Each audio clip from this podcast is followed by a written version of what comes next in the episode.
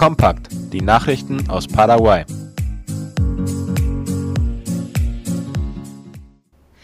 In Mariscales de Garrivia befassen sich die Bewohner mit den Arbeiten an der Transchaco. Gestern fanden dort Informationsveranstaltungen für die Anwohner statt, wie das Bürgermeisteramt berichtet. Für die Bauarbeiten an der Fernstraße 9 zwischen Villa Choferes del Chaco und Mariscales de Garrivia verantwortlich ist das Konsortium Asunción S.A. y Asociados 32. In einer Veranstaltung ging es um die Arbeit direkt am und neben dem Verlauf der Straße. Der Platz Augusto Roa Vastos, der an die bestehende Straße und staatliches Landeigentum grenzt, wird den schweren Maschinen weichen müssen. Das Baukonsortium hat sich verpflichtet, den Platz an anderer Stelle wieder aufzubauen, wie es heißt. An dem Treffen nahmen auch Vertreter des MEOPC und des Konsortiums Serving Hitza Geolatina teil, das die Wegebauarbeiten überprüft. Bei einer weiteren Versammlung ging es um die Nebeneffekte, die die Wegebauarbeiten in der Stadt hervorrufen werden.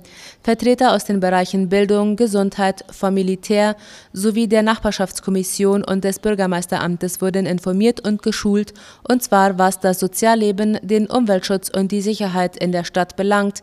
An der Transchaco, die mitten durch Mariscales de Arribia verläuft, wird seit Mittwoch im großen Stil gearbeitet. Ankünfte von Touristen steigend. Paraguay verzeichnete im September 26 Prozent mehr Touristen als im Vormonat, wie Latina Press schreibt. Dies gab das nationale Tourismusamt Senatur gestern bekannt.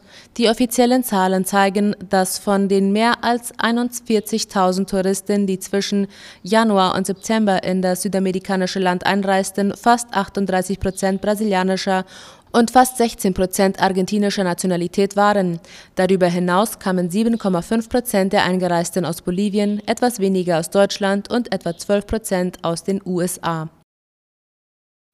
Der Film Apenas el Sol wird Paraguay bei den Oscars vertreten. Die paraguayische Filmakademie gab heute bekannt, dass der Film von Arami Ullion gestern gewählt wurde, wie Ultima Hora schreibt. Der Dokumentarfilm soll die Erinnerung und die Identität des Ayoreo-Volkes bewahren. Der 74-minütige Film wurde in zwölf Wochen zwischen 2016 und 2019 in den Ayoreo-Siedlungen in den Departementen Boquerón und Alto Paraguay gedreht. Die offizielle Premiere des Dokumentarfilms fand am 18. November 2020 in Amsterdam statt. Seitdem wurde er in zwölf Ländern wie England, Frankreich, Deutschland und der Türkei gezeigt und hat an 16 internationalen Festivals teilgenommen, wo der Film mehrfach ausgezeichnet wurde. Das Neueste aus aller Welt. China weist US-Beistandserklärung auf Taiwan scharf zurück. China hat die Beistandserklärung von US-Präsident Joe Biden für die Republik China auf Taiwan scharf kritisiert, wie der ORF schreibt. Nach dessen Zusage, die Demokratische Inselrepublik im Falle eines Angriffs durch China verteidigen zu wollen, sagte der chinesische Außenamtssprecher Wang Wenbin heute vor der Presse in Peking, Taiwan sei eine innere Angelegenheit Chinas, in die sich niemand einmischen dürfe.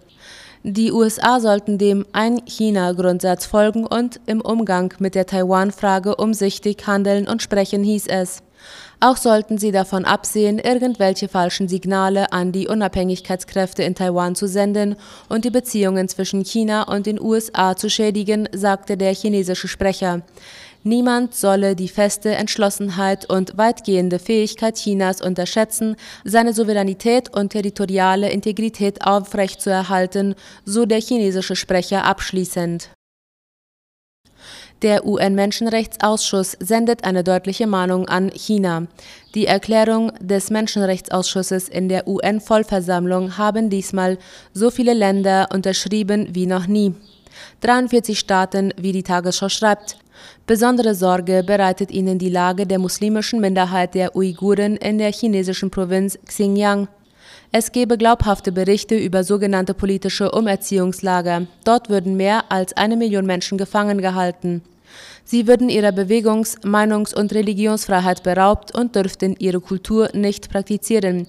Es gebe immer mehr Informationen über massive Menschenrechtsverletzungen in diesen Lagern, darunter Berichte von Folter und grausamen Bestrafungen. Frauen würden zwangssterilisiert, Kinder von ihren Eltern getrennt, hieß es. US-Schauspieler Alec Baldwin erschießt Kamerafrau am Filmset.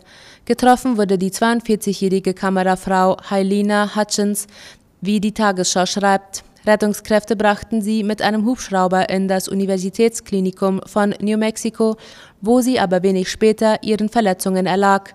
Von einem oder mehreren Projektilen wurde auch der Regisseur und Autor des Westerns, der 48-jährige Joel Sousa, getroffen. Er wurde zwischenzeitlich in ein Krankenhaus gebracht. Der Vorfall sei Gegenstand weiterer Ermittlungen, man habe aber keine Anklage erhoben, teilten die Behörden mit. Die Polizei vernimmt derzeit weitere Zeugen. Bei dem Drehort des Films handelt es sich um ein bei Filmcrews beliebtes Gelände, die Bonanza Creek Ranch, südlich der Stadt Santa Fe. Hier sind mehr als 130 Filme gedreht worden. Es ist nicht das erste Mal, dass es am Filmset zu einem tödlichen Unfall mit einer Waffe kommt. Der Schauspieler John Eric Hexum wurde am 18. Oktober 1984 am Set der Fernsehserie Cover Up getötet, als er sich versehentlich mit einer mit Platzpatronen geladenen Waffe tödlich verletzte.